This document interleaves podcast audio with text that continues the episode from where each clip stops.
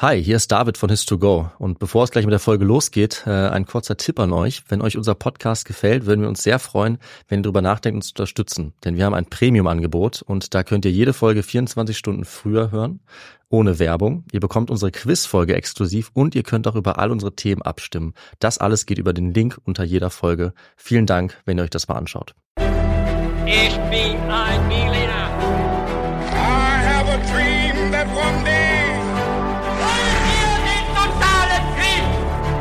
Niemand hat die Absicht, eine Mauer zu errichten.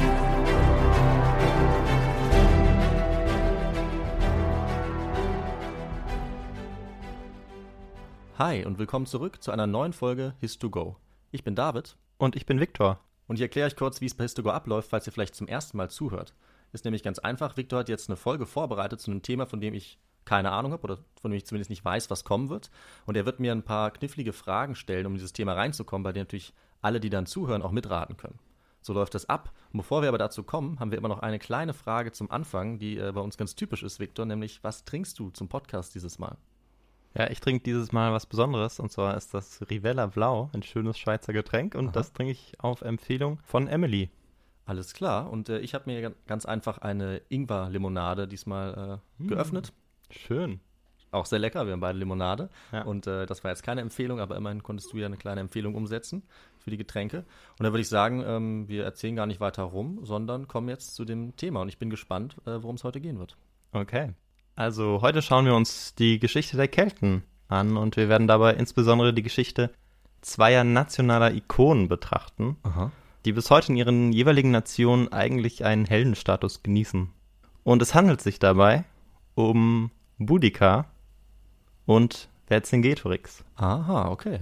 die du äh, beide wahrscheinlich kennst oder Ja. von denen du mal gehört hast. Ja, beide Namen sagen mir was, ja. Ja. Und genau, damit kommen wir direkt zur ersten Frage. Boudica und Vercingetorix gelten vor allem in welchen beiden Nationen als Ikonen? Da gibt es keine Antwortmöglichkeiten. Okay. Ähm, hm, Vielleicht also, kommst du ja, ja. selber drauf. Vercingetorix wahrscheinlich Frankreich, nehme ich an, Das ist korrekt? wegen der Gallier. Kann ich bestätigen. Ja. Und Boudica bin ich mir nicht ganz sicher. Also Großbritannien halt, würde ich sagen. Aber ich, aber wenn ich es jetzt noch genauer äh, bestimmen müsste, bin ich mir nicht sicher, in welcher Region das war. Also, ja, aber auf jeden Aber Fall Groß- Großbritannien. Großbritannien, also, ja. nimmst genau die große Insel im Westen. Genau. Okay, ja, das ist tatsächlich auch korrekt. England, Großbritannien, das ist sicherlich die Nation, die auf diesen Mythos immer wieder gerne zurückgreift. Mhm.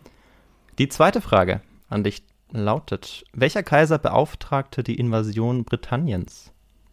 War das A. Nero, B. Caligula oder C. Kaiser Claudius? Ah, okay, das, das weiß ich nicht, muss ich sagen. Ähm, keine Ahnung, ich nehme einfach mal äh, Nero. Okay, Antwort A. Nero. Äh, wir werden die Antwort, also dieser Frage dann in der Geschichte aufdecken, Mhm. nicht wie die erste Frage. Okay. Die dritte Frage und damit auch letzte Frage lautet: Welchem Stamm gehörte Vercingetorix an? Waren das A. die Ikener, B. die Averna oder C. die Hedua? Boah, das sind äh, ganz schön spezielle Fragen, aber Ja. finde ich gut. Äh, da, das weiß ich auch nicht so genau. Ähm, den ersten habe ich gar nicht gehört. Averna und Hedua, das sagt mir was, aber ähm, bin ich mir nicht sicher. Ich tippe mal auf die Averna. Okay, alles klar. Dann starten wir mit der Geschichte und Ja. schauen dann, welche Fragen du richtig beantwortet hast. Ich bin gespannt. Und ja. 2020 gelang in Baden-Württemberg auf der Heuneburg in Oberschwaben bei Sigmaringen ein sensationeller Fund. Ein Prunkgrab eines Keltenfürsten wurde dort entdeckt und äh, tatsächlich spektakulär en bloc ausgehoben. Dass es sich dabei um das Grab eines Keltenfürsten handelte, darauf wiesen die wertvollen Beigaben aus Gold und Bernstein dann auch hin. Und diese Siedlung um die Heuneburg, die sich am Oberlauf der Donau befindet, ist übrigens laut den Nachforschungen und Angaben der Stadt die älteste Siedlung nördlich der Alpen. Nicht schlecht. Und ähm, ja, stammt etwa aus dem Jahr oder die, die Funde, die man gefunden hat, die, die gehen tatsächlich auf das 15. Jahrhundert zurück. Vor Christus. Vor Christus, ja, völlig richtig. Gut, Okay. Gute Anmerkung, ja. Ja, Tatsächlich ist es wichtig, dass ich dieses Mal immer vor und nach Christus auch dazu sage, weil Mhm. ähm, wir werden in dieser Geschichte oft um vor und nach Christus ja in der Geschichte Ja. sein. Ja, die Kaiser, die waren ja alle nach Christus, die du gerade aufgezählt hast, glaube ich, ne? Zum Beispiel. Genau, die Kaiser waren tatsächlich alle nach Christus, aber ähm, Beispielsweise Caesar, der noch eine große Rolle spielen wird, der Mhm. war ja vor Christus. Aber das werden wir noch erfahren. Okay. Genau. Und bereits in der Vergangenheit waren in der vermutlich ältesten Stadt eben nördlich der Alpen einige sensationelle Funde gelungen, die größtenteils von der Blütezeit der Stadt um 600 vor Christus zeugen. Und ja, man weiß jetzt nicht, ob es sich bei der Heuneburg um eine der ältesten Fürstensitze der Kelten handelte. Ähm, es ist eher umstritten, aber man sieht auf jeden Fall, dass man eben selbst noch im Jahr 2020 oder ja in der Gegenwart eben auch noch wichtige Funde über längst vergangene oder untergegangene Kulturen machen kann. Mhm. Und ja, sicher ist auf jeden Fall, dass der Begriff der Kelten erstmals von zwei griechischen Historikern erwähnt wird. David, hast du da vielleicht eine Idee, wer einer dieser griechischen Historiker sein könnte? Äh, eigentlich nicht. Ich kann jetzt äh, nur griechische Namen nennen. Vielleicht Plutarch. Ah, nee, Plutarch ist es leider nicht. Okay. Herodot war es. Ah ja, Genau, es ist so, ja, der eigentlich erste antike Geschichtsschreiber auch. stimmt. Und ähm, genau, er und Hekataios von Milet. Äh, bei dem äh, war ich mir relativ sicher, dass du den Namen nicht gehört hattest.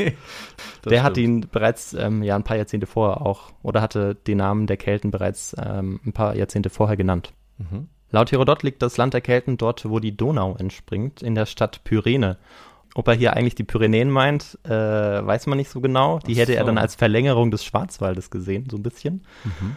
Und ähm, ja, das, das weiß man eben nicht genau. Es könnte aber tatsächlich auch sein, dass dieses Heuneburg, das ja deutlich näher auch an der Donauquelle liegt, dass das möglicherweise auch ähm, ja so ein bisschen der, der Ursprungsort sein kann. Man weiß es aber nicht so genau.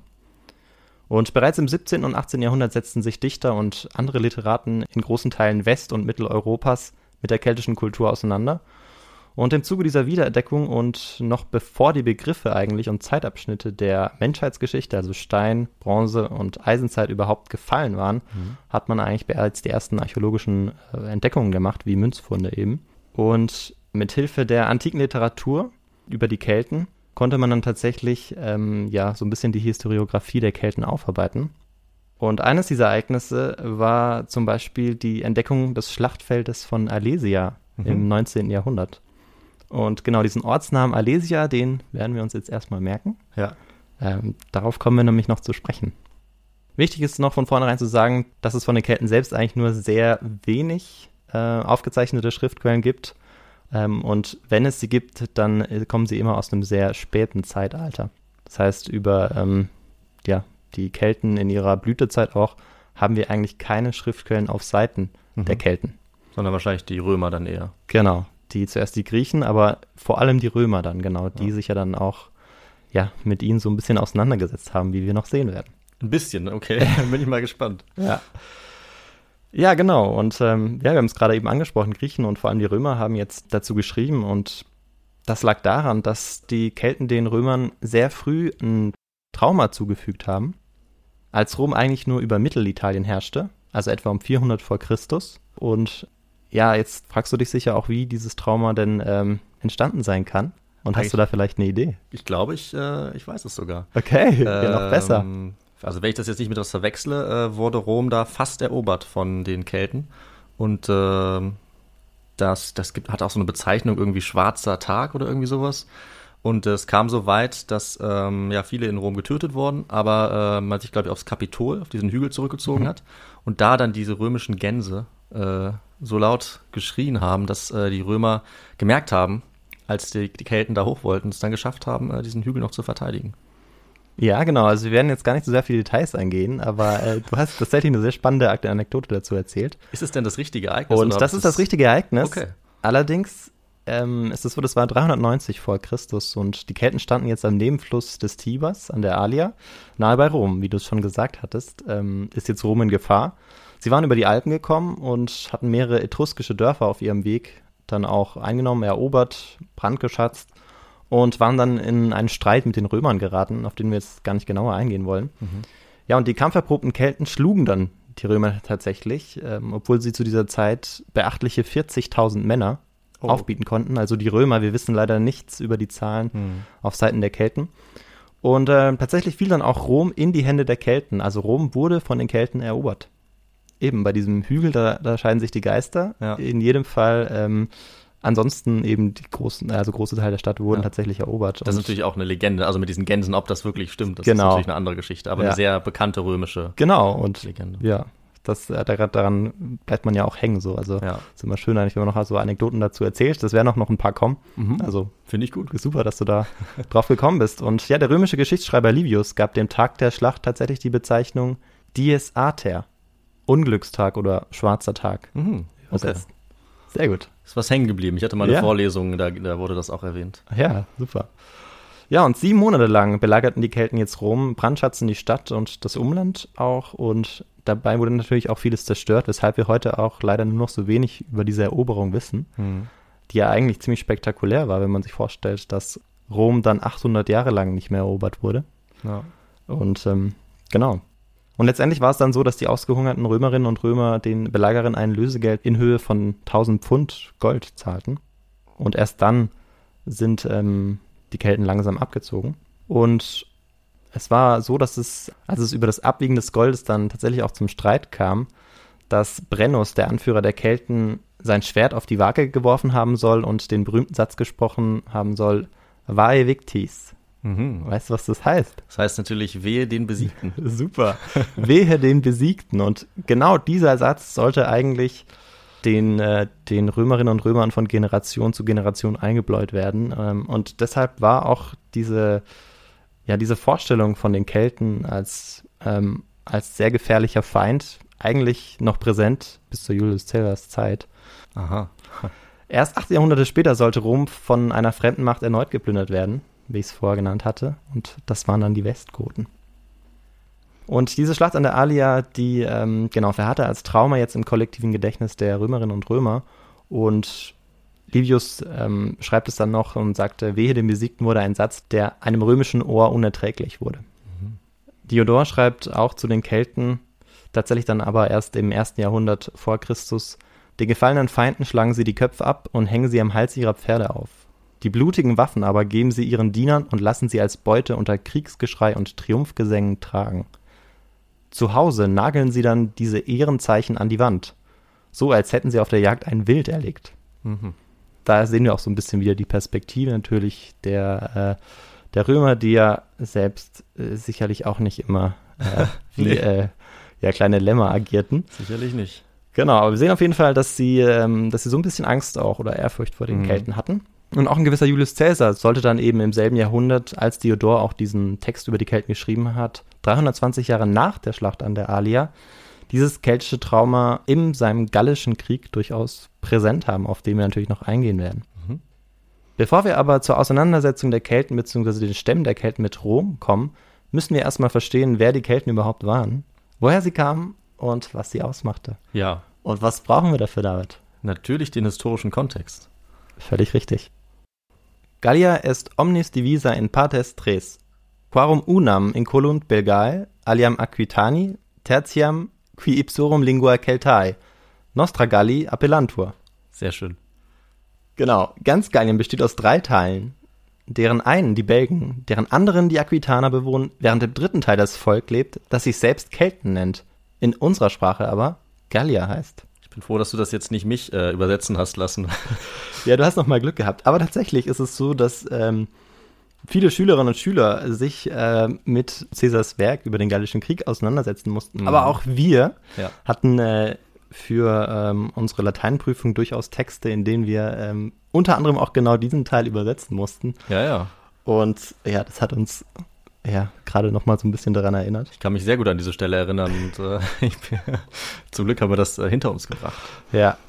Aber es kommen noch mal ein, zwei Passagen, die uns äh, bekannt vorkommen werden. Aber ähm, ich glaube, mit dem Lateinischen war es jetzt größtenteils. Okay, Ja. okay, dann bin ich beruhigt. Und wir fragen uns jetzt natürlich immer noch, wer waren denn diese Kelten? Ähm, Mhm. Und wie wir bereits wissen, wird der Begriff der Kelten in der Historiographie erstmals bei Herodot und Hekataios erwähnt. Und wichtig ist auch, dass es jeweils in beiden Nennungen eine Bezeichnung ist, die sich die Kelten selbst wohl gegeben haben sollen. Okay. Also wir erfahren das natürlich nur über die ähm, römischen Autoren. Auch Caesar hat das noch geschrieben, aber es soll wohl eine Eigenbenennung sein. Und ähm, ja, ich habe es ja gerade im Zitat auch gesagt von Caesar sozusagen. Caesar sagt ja, die Gallier nennen die Römer Gallier, die Gallier nennen sich aber selbst Kelten. Okay. Es ist aber so, dass diese Bezeichnung Kelten, dass sie die eigentlich auch lange auf andere Stämme äh, übertrugen, die nicht unbedingt zwingend zu den Kelten gehörten.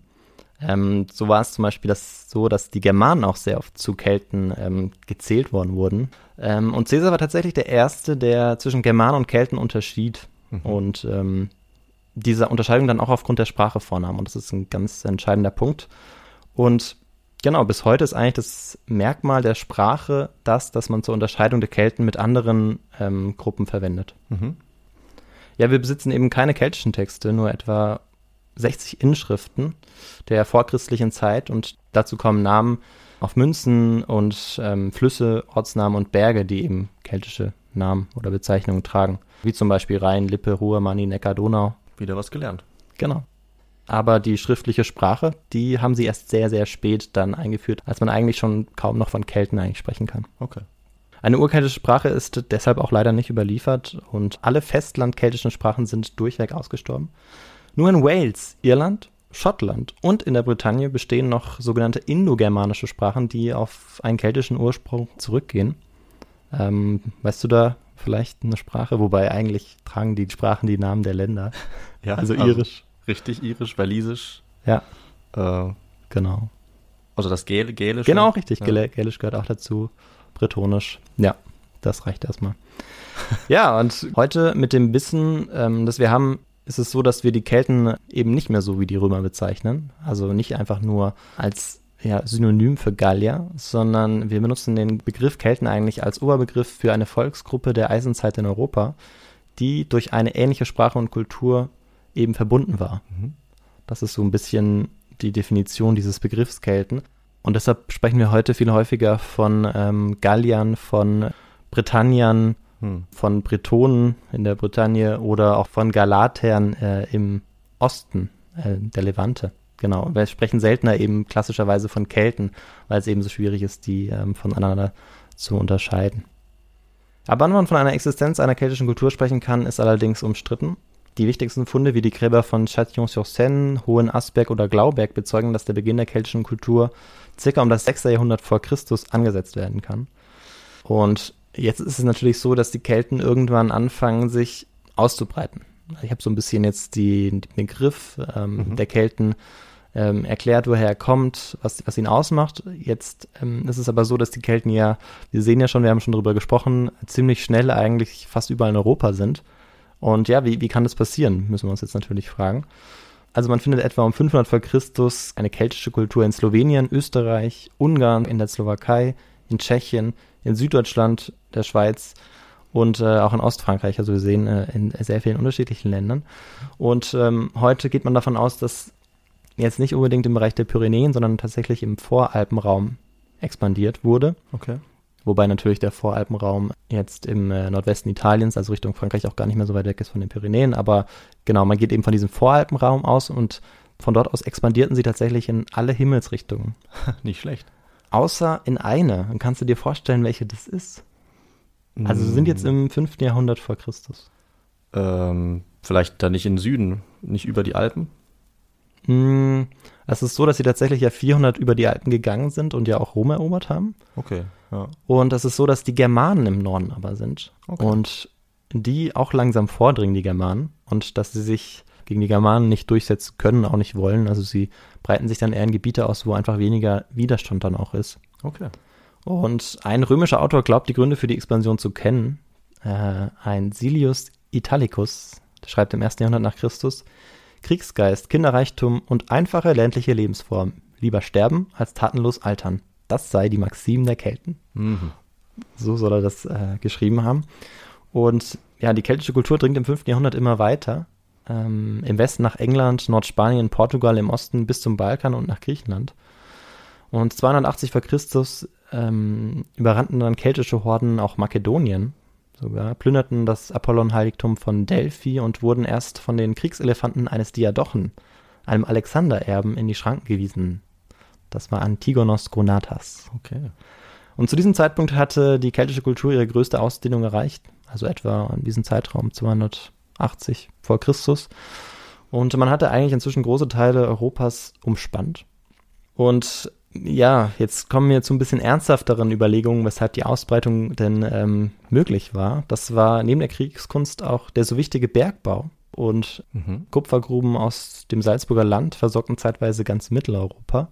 Mit dem gewonnenen Kupfer konnte man dann Treibhammer, Helme oder Kessel aus Bronze anfertigen und die rosteten nicht. Das war schon mal ein großer Vorteil. Und in Gallien gab es wohl großen Goldreichtum aus dem Goldsand der Flüsse aus den Westalpen. Caesar wird äh, tatsächlich auch noch von diesem Goldreichtum profitieren. Außerdem waren die Kelten handwerklich auch sehr geschickt. So wurden beispielsweise die von den Kelten erfundenen zweiachsigen Wagentypen noch bis ins 19. Jahrhundert als Postkutsche verwendet. Mhm. Aber ähm, wir schauen jetzt auch so ein bisschen an, wie das politisch eigentlich aussieht in einem möglichen Reich der Kelten. Denn genau da liegt so ein bisschen die Krux, weil es eigentlich kein wirkliches Reich der Kelten gab. Das ist ja schon so ein bisschen durchgesickert. Ich habe auch von der Kultur der Kelten gesprochen, nicht unbedingt von den Kelten. Mhm. Und das liegt einfach daran, dass die Kelten durch eine Vielzahl von Stämmen bestimmt sind. Also es gibt nicht das keltische Königreich oder das keltische Reich. Und um das so ein bisschen zu überblicken, wie viele Stämme es möglicherweise gab, nenne ich jetzt einfach mal ein paar Zahlen, die in den antiken Quellen genannt werden. In Spanien finden wir vier Stämme, in Irland fünf, im kleinasiatischen Galatien sechs, in Oberitalien acht, in Gallien zu Caesars Zeiten sogar 50 bis 75. Okay. Wir sehen also, dass wir eigentlich von sehr vielen kleinen keltischen Stämmen sprechen müssen.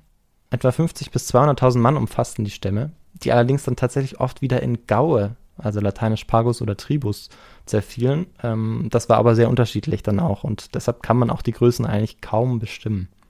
Die Kelten haben eigentlich nie eine stammesübergreifende staatliche Einheit gebildet und sie eigentlich auch nie angestrebt. Sie hatten nicht das, das Ziel, wie ähm, vergleichsweise die, die Römer. Allerdings war es so, dass ein vorübergehender Zusammenschluss tatsächlich immer im Rahmen des Möglichen war. Und im ersten Jahrhundert vor Christus, während der Lebzeiten von Caesar, wird uns berichtet, dass die gallischen Stämme jetzt in dauernder Rivalität leben. Jeder versucht, den schwächeren Nachbarn in die Abhängigkeit zu zwingen, um beispielsweise Tribute dann auch auferlegen zu können. Und die mächtigeren Stämme umgaben sich jetzt mit sogenannten Klientelstämmen. Also das waren dann eben die Stämme, die sich dann eben einem anderen Stamm dann unterwerfen mussten. Ja. Ja, und deren Fügserkeim wurde dann durch Geiseln gesichert auch. Und diese Klientelstämme mussten dann auch Abgaben liefern und Kriegsfolge leisten.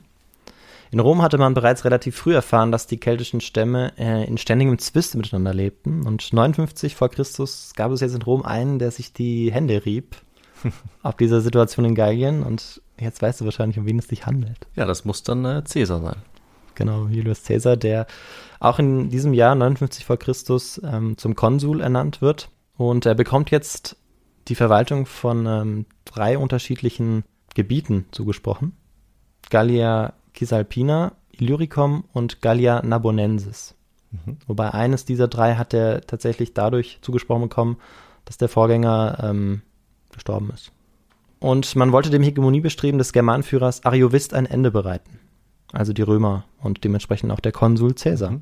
Und so hatte Caesar auf Bitten der Hedua, einem keltisch-galtischen Stamm, der mit Rom verbündet war, eingegriffen. Diese Passage kennen wir ganz gut, weil wir die, glaube ich, genauso auch übersetzt haben Ja. In äh, dem Lateinbuch, das wir benutzt haben. Aha. Und der eigentliche Anlass für Caesar war aber ein anderer. Er war daran interessiert, Gallien als Ganzes zu unterwerfen. Das schreibt er natürlich nicht in, seinen, Ja, muss ich ja, muss ja gut in wegkommen. seiner Autobiografie, kann man sagen. Ja. Genau. Spricht ja auch in der dritten Person von sich. Das wissen wir aber heute als ähm, Historikerinnen und Historiker. Und er war natürlich daran interessiert, Gallien zu unterwerfen, weil er dann als heimkehrender Sieger dann auch innenpolitisch Einfluss gewinnen konnte, was zu diesem Zeitpunkt sehr wichtig war, weil er schon sehr früh durchaus Größeres vorhatte. Mhm. Das sogenannte erste Triumvirat war zu diesem Zeitpunkt auch schon geschlossen. Caesar war jetzt also in Gallien und ähm, errang bis zum Jahre 53 viele wichtige Siege, überquerte zweimal den Rhein und trug den römischen Adler auch nach Britannien. Mhm. Von einer Invasion kann man aber noch nicht sprechen. Okay. Ja. Wissen wir vielleicht von Asterix auch. Ja. Ja. Also ich, Da gibt es auch ein Buch dazu. Da gibt es einige Bücher. Ne? Da gibt es einige Bücher, ja, aber es ist ja immer so dieser Konflikt zwischen Caesar und einem gallischen Stamm. Ja. Und da gibt es eben auch ein, äh, ein Comic dazu, wo es eben darum geht, dass die Gallier dann äh, tatsächlich auch nach Britannien gehen und dort ja die Britannier unterstützen im Kampf gegen die Römer. Ja, da trinken die, glaube ich, immer Tee äh, und, und hören Ja. auf zu kämpfen. Ne? Genau, richtig. Gut. Es ist jetzt so, dass eigentlich ein bisschen Ruhe einkehrt. Es ist noch so, dass im Nordosten einige belgische Stämme einen Guerillakrieg führen, der 1,5 Legionen tatsächlich auch das Leben kostet. Aber jetzt 53 vor Christus sind die letzten gallischen Aufstände niedergeschlagen. Äh, Caesar verlässt jetzt auch Gallien, kehrt nach Norditalien in seine Provinz Gallia Cisalpina zurück. Das ist aber in Norditalien, also im heutigen Norditalien. Mhm. Und ja, jetzt ist es so, dass auf Seiten der Gallier ein ganz neuer Protagonist zum Vorschein kommt und das ist der Averna Vercingetorix, der zu diesem Zeitpunkt mit knapp 30 Jahren etwa 20 Jahre jünger ist als sein späterer Erzrivale, Julius Caesar. Heißt das, du hast jetzt gerade schon die eine Frage aufgelöst, wenn du sagst, der Averna Vercingetorix? Und ohne es zu realisieren, habe ich tatsächlich die Frage aufgelöst und du hast sie richtig beantwortet. Es Immerhin. war Antwort B, die Averna. Richtig geraten. Glückwunsch. Vielen Dank, ich freue mich. Bisher zwei von zwei möglichen. Ich glaube, die dritte haben wir jetzt aber noch nicht aufgedeckt, oder? Nee, ich glaube nicht. Nee, haben wir noch nicht. Haben ja, schauen wir mal. Ja. Vercingetorix stammte aus der Familie gallischer Anführer und tatsächlich vertreten die Historiker die Auffassung, dass er entweder an der Spitze von Hilfstruppen oder im näheren Umkreis des Generals Seite an Seite mit römischen Legionären kämpfte. Mhm. Hm, das war tatsächlich häufiger so, dass Gallier aus den Familien der Anführer an der Seite der Römer kämpften, weil die Römer ja sich auch immer wieder verbündeten mit gallischen Stämmen, wie beispielsweise die Häduer. Mhm. Und ähm, so war es natürlich auch wichtig, dass sie das Kriegshandwerk erlernten. Und das machte jetzt Vercingetorix tatsächlich wahrscheinlich auch. Aha. Und 70 Jahre vorher, 121 vor Christus, waren die Averner von den Römern besiegt worden und waren zur Unterschrift äh, eines Vertrages gezwungen worden. Und ja, dieser Vertrag sagte aus, dass sie ja ihre Monarchie, die sie vorgelebt hatten, aufgeben mussten, ja zugunsten eines aristokratischen Regimes, das eben vom Wohlwollen der Römer abhing. Also wir haben jetzt einen, einen kleinen Sprung zurückgemacht. Und in diesem Konflikt der, der Parteien, weil auch die Averner sich eigentlich nie einig waren, ob sie sich jetzt ähm, tatsächlich den Römern anschließen sollten oder ob sie jetzt nicht langsam aus diesem Vertrag austreten sollten. Und das ging natürlich nur gewaltsam. Diese beiden Parteien gab es und die wurden tatsächlich auch vom Vater und vom Onkel vertreten. Und äh, der Vater von Vercingetorix, der äh, vertrat die Seite, die auch später Vercingetorix vertreten sollte. Das heißt, ja, in den Kampf gegen Rom ziehen zu wollen. Mhm. Sein Onkel war der anderer Meinung und in diesem Konflikt wurde der Vater dann auch tatsächlich getötet. Und jetzt ist es so, dass Vercingetorix sich 53 vor Christus aber von Rom abwendet und schnell auch eine Führungsrolle innerhalb der führenden Stämme übernimmt, weil er ja auch der Sohn einer Anführerfamilie war.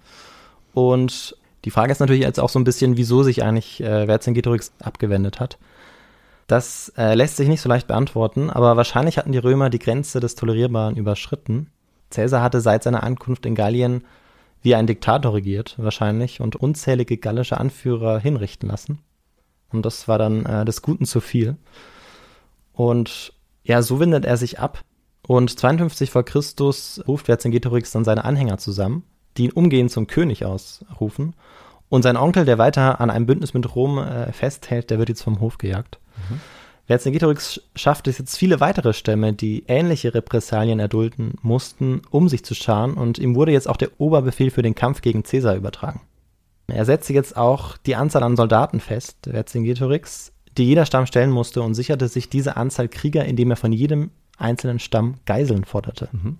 Also der wusste, dass man da nicht spaßen durfte ähm, mit dieser Einheit der Stämme, weil die ja sehr lose war und ähm, vielleicht überlegte sich ja dann ein anderer Anführer eines Stammes dann doch wieder anders, aber mit so Geiseln, die man dann da hat, da kann ja. man das ein bisschen sicherstellen, dass die Gefolgschaft einfach größer ist.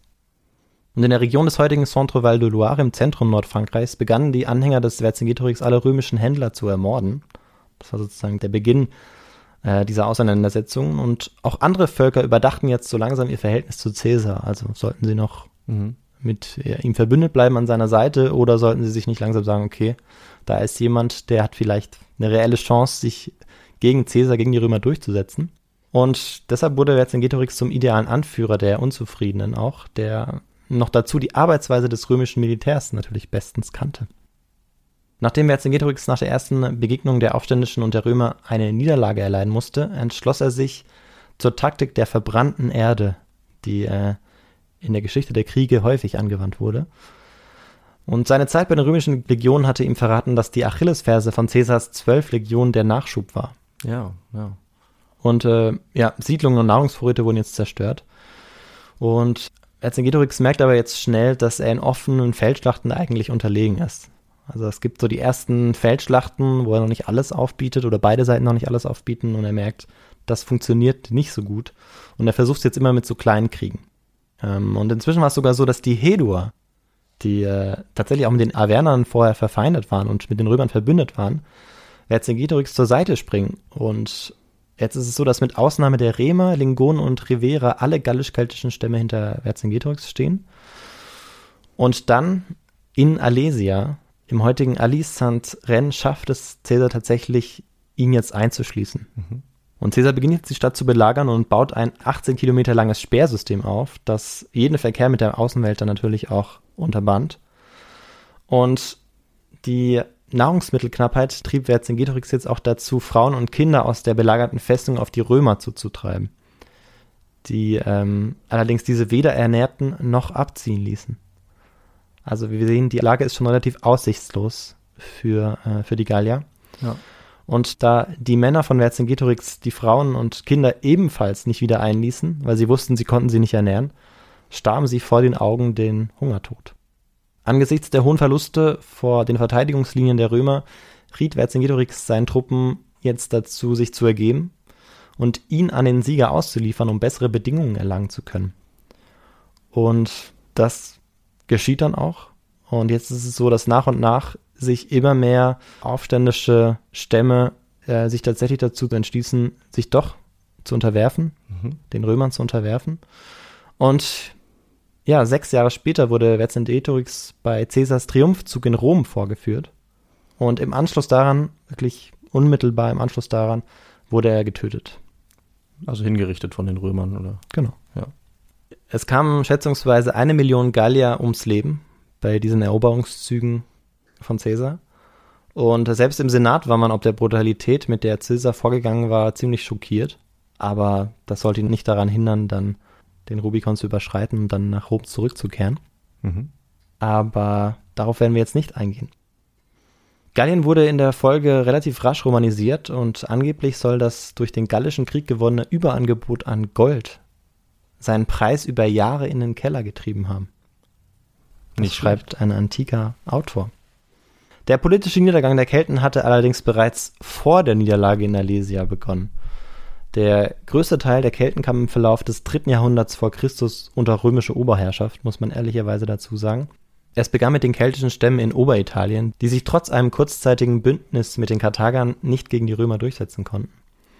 Nach der Niederlage Karthagos fiel Spanien peu à peu in die Hände der Römer und die Stämme der Kelten ja, assimilierten sich jetzt mit den neuen Besatzern, mhm. kann man sagen. Allerdings gab es auch noch fast 200 La Jahre lang Widerstand, also bis 26 vor Christus, das möchte ich nicht verschleiern, auch in Spanien, aber Rom behielt immer wieder die Oberhand. Aber es gab immer wieder Aufstände. Ja. Gallien war mit dem Interesse Roms an der Stadt Massilia, Marseille, ab 120 vor Christus immer mehr in den Fängen seines Feindes gefangen. Und dann später eben nach der Ermordung Caesars dann auch und der durch Augustus gegründeten Kaiserzeit ging die Kultur der Kelten noch weiter zurück.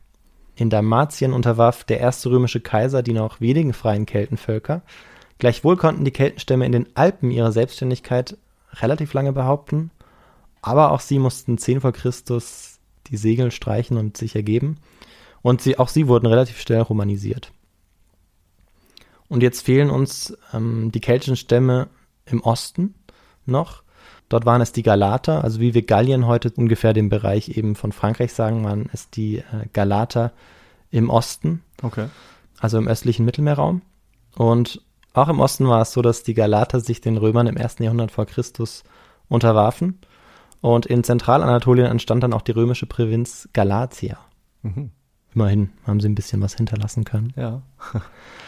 ja, und jetzt habe ich so ein bisschen den Rückgang der keltischen Kultur in Europa grob nachgezeichnet, aber ähm, ich habe jetzt noch gar nicht von der Geschichte der Kelten auf einer größeren Insel im Westen erzählt, in der heute noch die keltische Kultur in Form der Sprache teilweise gelebt wird, mhm. sogar. Und ich spreche natürlich von der Insel Britannien. Ja. Und dazu wollen wir jetzt natürlich noch kommen. Denn äh, wir möchten natürlich noch die Geschichte von Boudica erzählen und dem ja. letzten keltischen Widerstand, so nenne ich das jetzt einfach. Okay. Im Jahr 387 vor Christus hatten ja die keltischen Krieger Rom erobert. 350 Jahre später unterwarf Caesar in einem achtjährigen Krieg die Völker in Gallien und jetzt, etwa 100 Jahre später, gerieten auch die Kelten auf der anderen Seite des Ärmelkanals so ein bisschen in den Blick der Kaiser. Und 55 und 54 vor Christus hatte bereits Caesar seine Füße auf heutigem englischen Boden gesetzt, konnte aber nicht ausreichend Legionen entbehren, um eine Invasion zu starten. Und dann ist er aber wieder zurück, oder? Genau. Okay. Ja. Sein Nachfolger Augustus und auch der spätere Kaiser Caligula sollen eine Invasion geplant haben. Beide setzten ihre Prioritäten anders, wobei Caligula immerhin einen Leuchtturm bauen ließ, um später das Übersetzen römischer Truppen zu erleichtern. Immerhin. Was er aber auch noch gemacht haben soll, aus unerfindlichen Gründen, er ließ wohl alle Legionen am Strand in der Bretagne Seemuscheln sammeln. Okay. Das ist auch eine spannende Anekdote. Das ist äh, wirklich eine gute Anekdote. Er mochte vielleicht einfach Muscheln. Ja, vielleicht, ja. Ich glaube, er wollte ein bisschen seine Macht damit auch präsentieren, aber ähm, Ja, er gilt ja auch als Caligula, genau. durchgedreht. Ne? also man versucht zwar immer zu erklären, weshalb er eigentlich so gehandelt haben könnte, Ja. aber ich finde, oft muss man letztendlich doch das Fazit ziehen, dass irgendwas nicht ganz gestimmt haben muss. Bei ihm jetzt. Ja, mit, Ja. mit Caligula. Könnte sein, ja. Aber auch er war es nicht. Auch er hat die Invasion dann nicht durchgeführt. Ja. Und ja, Caligulas Onkel und Nachfolger Claudius war es jetzt, Okay. der 43 nach Christus das äh, Projekt anpackte, kann man sagen, ähm, Britannien zu erobern. Und das liegt auch daran, dass er nur sehr geringes Ansehen bei den Truppen hatte und dringend militärische Lorbeeren äh, brauchte. Das heißt, es hat eigentlich gar nichts mit einem übergeordneten Ziel Roms zu tun, ähm, irgendwie die Weltherrschaft zu erlangen, wie man das ja vielleicht oft nachträglich versucht zu erklären, sondern das hatte hier eigentlich eine ganz persönliche Motivation. Ja. Er wollte selbst seine Stellung dadurch einfach verbessern. ja. Das war ja auch wichtig in der römischen Gesellschaft, dass Total. man so aufsteigen konnte durch Kriegsführung. In, der, in dem Adel der Nobilität war das ja extrem grundlegend eigentlich. Genau, genau dasselbe hatte ja Caesar auch gemacht. Genau. Und tatsächlich gelang es Claudius zwischen 43 nach Christus und 48 nach Christus die Lowlands zu erobern in Britannien. Und unter dem Nachfolger des Claudius Nero schickte man sich jetzt an, weitere Eroberungen in Britannien vorzunehmen. Also so ganz falsch liegst du ja. Okay, nicht. Er immerhin. hat das weitergeführt. Und so griff man jetzt auch das religiöse Zentrum der britischen Druiden in Wales an. Mhm. Und bald war Wales vollständig besetzt, aber auch in Britannien sollte sich bald Widerstand regen. Und ich fragte jetzt nicht, wer es war, es wäre zu einfach, sondern Ja. ich fragte dich einfach mal, ob du dir vorstellen kannst, woran das gelegen haben könnte. Dass sich Widerstand geregt hat. Genau. Äh, tja, gute Frage. Also wahrscheinlich, weil die Römer da auch ähnlich brutal vorgegangen sind wie in Gallien, könnte ich mir vorstellen. Bei dieser Eroberung. Ja, sicherlich, ja. Also ich nenne jetzt einfach mal zwei Gründe, zwei konkrete Gründe, die wir auch aus den Quellen überliefert haben. Also schon mal nicht das, was ich gesagt habe. Äh, doch, also es ist schon, es ist schon immer der Fall. Wir werden gleich sehen, dass es ähm, sogar sehr drastisch Ja. ähm, tatsächlich der Fall war. Einmal war es tatsächlich so, dass die äh, Römer das Volk der Ikener demütigten, kann man eigentlich sagen. Die Ikener waren ein britisch-keltisches Volk, das ich, was ich dir schon als Antwortmöglichkeit auch vorgeschlagen hatte. Aha. Und das war so, also eigentlich doppelte Demütigung. Einmal war es so, dass der König der Ikener verstorben war und ihm versprochen wurde, dass das Reich 50-50 aufgeteilt würde. Unter den Römern und äh, seinen zwei Töchtern. Mhm. Aber die Römer haben sich äh, das Land dann einfach genommen. Und ähm, das war sozusagen die erste Demütigung. Und die Witwe des toten Königs, die wurde jetzt auch noch ausgepeitscht und ihre zwei Töchter, also auch des verstorbenen Königs, wurden dann auch noch vergewaltigt. Und der Name der Witwe war Boudica. Mhm. Und ein weiterer Grund für den Auslöser des Aufstandes war eine plötzliche Rückforderung hoher Kredite durch römische Gläubiger, die ähm, sich aber die Bevölkerung einfach nicht leisten konnte, der Ikener. Und im Spätjahr 60 vor Christus ist es dann soweit, dass äh, Boudica schließlich die Stämme zum Aufstand aufruft. Und den Ikenern schließen sich jetzt auch die benachbarten Trinovanten zusammen. Also da merken wir wieder, dass diese Zusammenschlüsse durchaus möglich sind. Also dass es irgendwo auch einen gemeinsamen Kern der Verständigung gegeben haben muss und Ja. der lief wahrscheinlich auch über die Kultur, aber wahrscheinlich vor allem über die Sprache. Okay, und die Boudica hatte äh, die Macht, sich an die Spitze dieses Aufstands zu stellen, weil sie eben die Witwe war des Genau, äh, Anführers, der gestorben war. genau. Okay. So war das. Also sie konnte die Macht sehr schnell an sich reißen. Sie soll auch ähm, eine sehr charismatische Persönlichkeit gewesen sein. Okay. Und ja, 120.000 Krieger folgten jetzt dem Schlachtruf der Boudica und die Bedingungen für den Aufstand waren tatsächlich sehr günstig. Der römische Statthalter Suetonius Paulinus führte im fernen Wales-Krieg. Man muss sich vorstellen, dass die Kenner und die Trinovanten sich ähm, im Osten von äh, England befanden, Mhm. von Britannien. Und die äh, Veteranenkolonie Camulodunum, das heutige Colchester, sowie das Handelszentrum Londinium, das muss ich nicht übersetzen, und Verulamium, das heutige St. Albans, wurde jetzt von den britannischen Kelten niedergebrannt. 70.000 Römer sollen massakriert worden sein. Oh, okay. Daraufhin soll Suetonius Paulinus, der Statthalter eben Britanniens, seine Legion aus Wales zusammengerufen haben, um in Richtung Londinium nach Südwesten zu ziehen. Das ist London. Richtig, richtig. Okay. Und irgendwo dort auf dem Weg, man weiß bis heute nicht genau wo, kam es schließlich 61 nach Christus zur Schlacht zwischen den Römern und den britannischen Kelten. Die sogenannte Schlacht an der Watling Street. Unter der Führung Boudicca's standen etwa 80.000 Männer und 10.000 Männer waren es auf Seiten der Römer. Tacitus berichtet, dass die Britannier voller Siegzuversicht auch ihre Frauen mitgebracht hätten, die auf Wagen am äußersten Rand der Ebene saßen. Trotz der überwältigenden Truppenstärke der Briten hatten sie dann gegen die geordnete Phalanx der Legionen keine Chance. Und sie wandten sich jetzt zur Flucht, aber ein Entkommen war nur schwer möglich, da die Fluchtwege jetzt von diesen Wägen, wo die Frauen auch saßen, versperrt wurden. Und so wurden nicht nur dann die fliehenden Männer getötet, sondern auch ihre Frauen wurden von den Römern niedergemetzelt. Und nach der Schlacht nahm sich Boudica dann das Leben. Ähm, das berichtet uns zumindest Tacitus. Und ja, auch diese Geschichte ähm, einer Heldin, einer Widerstandskämpferin, die versuchte, die Eindringlinge abzuwehren, ist uns leider nur aus römischen Quellen überliefert, da die Stämme Britanniens keine schriftlichen Zeugnisse hinterlassen haben, was Ja. für uns natürlich sehr schade ist aus unserer heutigen Sicht. Und die Unterlegenen, die übrig geblieben waren, zogen sich in abgelegenen Regionen im Westen Britanniens und Galliens zurück, während die Römer um das Jahr 80 herum ja dann sogar bis in den Nordwesten Schottlands vordrangen. Und was dann dort passierte, ist ja dann wieder eine andere Geschichte. Mhm. Ja, und jetzt nach dem Aufstand der Königin Boudica verschwanden die Kelten größtenteils aus, aus Europa, muss man tatsächlich sagen. Allerdings war es so, dass ähm, in den Randgebieten Britanniens, wo die keltische Kultur überdauerte, ähm, was wir ja auch durch die Sprachen überliefert haben bis heute, dass ähm, dort einige Stämme noch überleben konnten.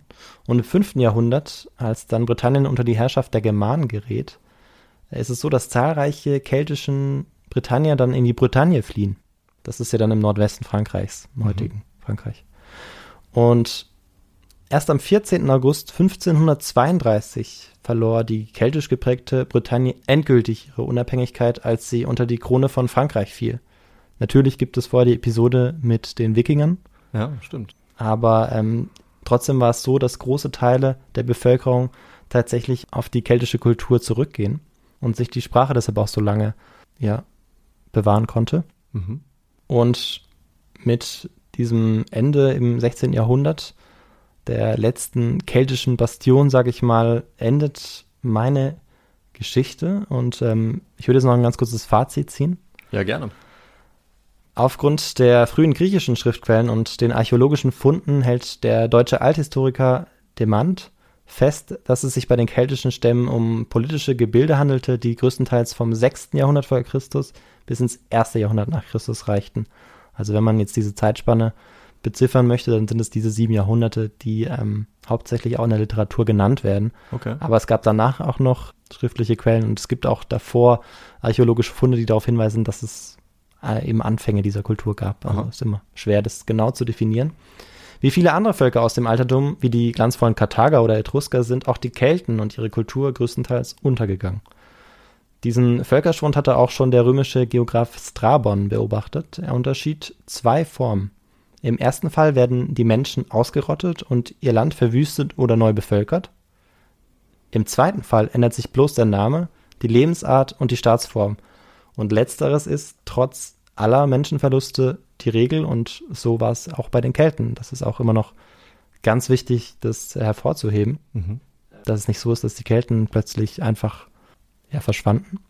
sondern dass sie in den darauffolgenden Kulturen ja weiterlebten und zum Teil eben noch ihre Sprache lange beibehalten konnten. Und ähm, das eben in manchen Regionen heute noch in äh, Großbritannien der Fall ist und in der Bretagne. Aber größtenteils ist die keltische Kultur tatsächlich ausgestorben. Mit der Wiederentdeckung der antiken Quellen in der frühen Neuzeit und der Herausbildung neuer Reiche in Europa begann auch die Suche nach neuen Heldinnen und Helden, die mhm. die eigene Volksgruppe dann adäquat repräsentieren konnten.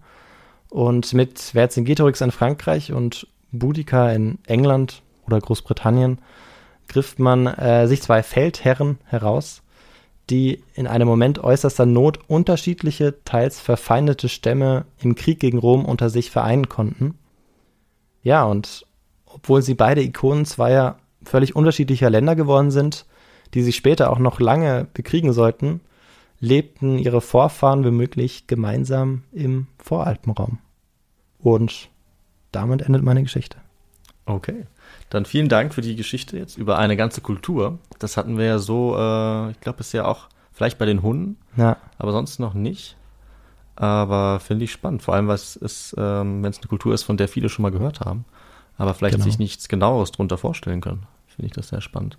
Bei mir bleibt vor allem aber, muss ich sagen, dieser Krieg äh, hängen, den, äh, den Caesar geführt hat hm. gegen die Gallier dann oder die Kelten. Also ich glaube, das ist ja schon einer der ja, grausamsten Kriege eigentlich der Geschichte auch. Also gibt natürlich da vor allem römische Quellen, wie du das so sagst, hauptsächlich, aber ich glaube, manche haben das auch schon als Genozid bezeichnet. Also, dass, dass wirklich wahnsinnig viele äh, Kelten getötet wurden von den Römern. Genau, das ist der Fall. Also, das, also es ist nicht der Fall, dass es ein Genozid ist, aber dass es tatsächlich von Historikern ja. so benannt wird teilweise. Ähm, das bezieht sich aber eigentlich dann auf den ja, gesamten gallischen Krieg, den er auch geführt ja. hat. Ja. Und ähm, nicht nur auf die Episode, dann auch mit Vercingetorix, aber auch dort haben wir gesehen, wie, wie brutal er vorgegangen ist. Aber auch Vercingetorix war wohl ähm, ein sehr strenger Herrscher und mhm. auch ihm durfte man nicht widersprechen, ansonsten war man dem Tod sehr nah. Ja. Aber ja, das war natürlich kein Vergleich. Und ja, ich fand es spannend, eben diese, diese Kultur hervorzuheben, aber dann doch noch zwei Spitzen sozusagen mhm. auszuwählen und ähm, es daran festzumachen, weil es letztendlich ja doch so ist, dass wir die Kelten eigentlich nur aus der Perspektive der Römer kennen. Ja, stimmt. Und dann ähm, uns aber auf den Widerstand eben jetzt so ein bisschen konzentriert haben. Und dass das ja immer noch ein Mythos ähm, oder bis heute noch ein großer Mythos ist, nicht nur in den beiden Ländern, sondern jetzt eigentlich auch in der Geschichte oder Geschichtswissenschaft. Ja. Ähm, es gibt auch ähm, englischsprachige Podcasts, die sich zum Beispiel Boudica widmen. Mhm. Es gibt aber auch ähm, ja, Serien, Filme, es gibt ganz viel dazu. Die Rezeption ist wirklich gewaltig zu beiden ja. und natürlich nicht zuletzt die Asterix-Comics, Klar. die mich natürlich auch inspiriert haben. Ähm, vor allem, als es dann um den Gallischen Krieg ging. Ja, ja. das kommt da häufiger mal vor. Auch die Zitate kommen da, glaube ich, vor, die du genannt hast zum Beispiel. Ne? Und ja, stimmt. Also ich habe auch äh, mitbekommen, dass Boudica schon zu einer Art feministischen Ikone auch geworden ist. Absolut, gerade absolut. In, gerade in letzter Zeit. Also sehr spannendes Thema. Finde ich gut, dass wir das behandelt haben. Und ähm, was natürlich dann für uns auch wichtig ist, ist, wenn wir von Quellen reden, welche Quellen, also welche Literatur hast du benutzt für die Folge? Ja, also ich würde tatsächlich ganz kurz ähm, so zentrale Quellen chronologisch aufzählen. Okay. Ähm, einfach, damit man vielleicht mal die Namen gehört hat. Ähm, und ich habe die meisten auch schon genannt.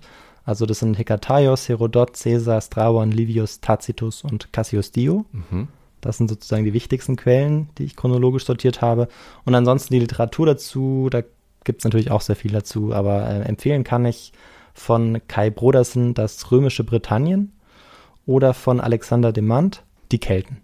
Von okay. C.H. Beck ist dieses Buch auch. Oh ja, ein gutes ja. Überblickswerk. So ist es. Das kann man immer gut lesen. Und an dieser Stelle möchte ich mich noch bedanken für die ganzen Themenvorschläge, die wir insgesamt bekommen haben, aber ganz speziell äh, jetzt in dieser Folge, die wir zu den Kelten bekommen haben und auch zu Boudica speziell und zu Vercingetorix auch. Ich habe die Namen leider nicht mehr im Kopf, aber vielen Dank für äh, den Vorschlag, was zu diesem Thema zu machen, zu den Kelten. Und ich hoffe, ihr seid damit zufrieden. Ganz bestimmt. Ja, vielen Dank.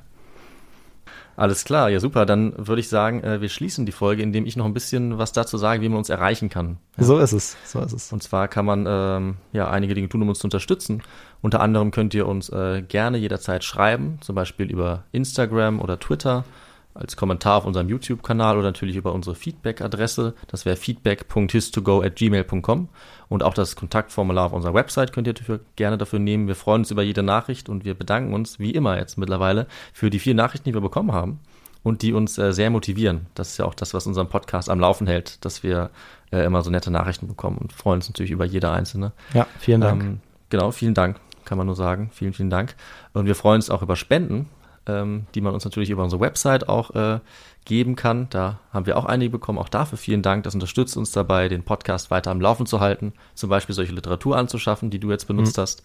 Ähm, und dann kann man uns natürlich auch noch folgen auf allen möglichen Plattformen, zum Beispiel Spotify, YouTube oder Apple Podcasts. Da kann man uns sehr gerne auch bewerten. Das hilft uns auch. Oder eben, wo ihr sonst eure Podcasts so hört. Und dann würde ich sagen, uns bleibt eigentlich gar nichts mehr weiter übrig, als zu sagen, wir schauen mal, was in zehn Tagen dran kommt. Dann werde ich mir nämlich ein Thema überlegen. Und bis dahin bleibt gesund, ähm, habt eine schöne Zeit und wir sehen uns dann. Ciao. Ciao, macht's gut.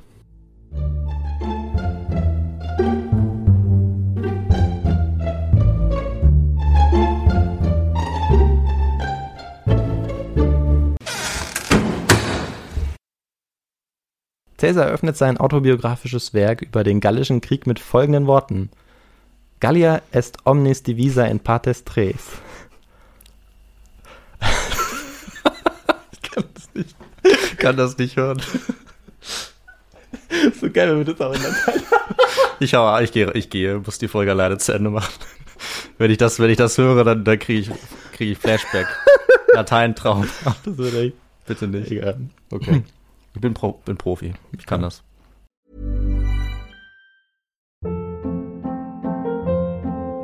Hold up. What was that? Boring. No flavor. That was as bad as those leftovers you ate all week. Kiki Palmer here, and it's time to say hello to something fresh and guilt-free. Hello Fresh. Jazz up dinner with pecan-crusted chicken or garlic butter shrimp scampi. Now that's music to my mouth. Hello Fresh. Let's get this dinner party started. Discover all the delicious possibilities at hellofresh.com. Hey, it's Paige DeSorbo from Giggly Squad. High quality fashion without the price tag. Say hello to Quince.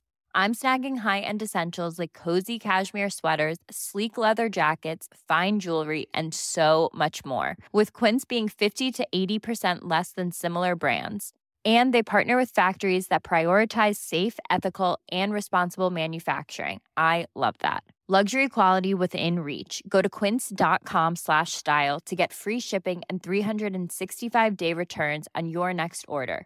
quince.com slash style Hi, I'm Daniel, founder of Pretty Litter. Did you know cats tend to hide symptoms of sickness and pain? I learned this the hard way after losing my cat, Gingy. So I created Pretty Litter, a health monitoring litter that helps detect early signs of illness by changing colors, saving you money and potentially your cat's life. Pretty Litter is veterinarian developed, and it's the easiest way to keep tabs on your fur baby's health right at home. Go to prettylitter.com and use code ACAST for 20% off your first order and a free cat toy. Terms and conditions apply. See site for details.